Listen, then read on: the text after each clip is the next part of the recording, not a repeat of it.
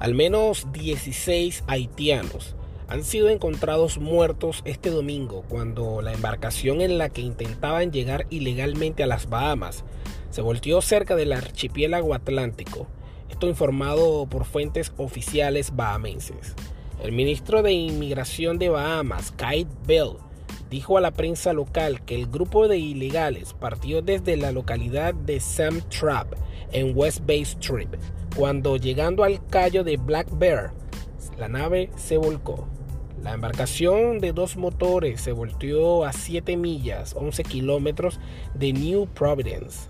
Entre las víctimas hay mujeres y niños, aunque al momento se desconocen cuántos son de ambos grupos. No obstante, del grupo de ilegales, 21 personas han sido rescatadas y están bajo custodia de las autoridades, indicó Bell. Las operaciones de rescate para encontrar supervivientes continúan, agregó el funcionario. Los supervivientes del viaje fueron rescatados por la Guardia Costera.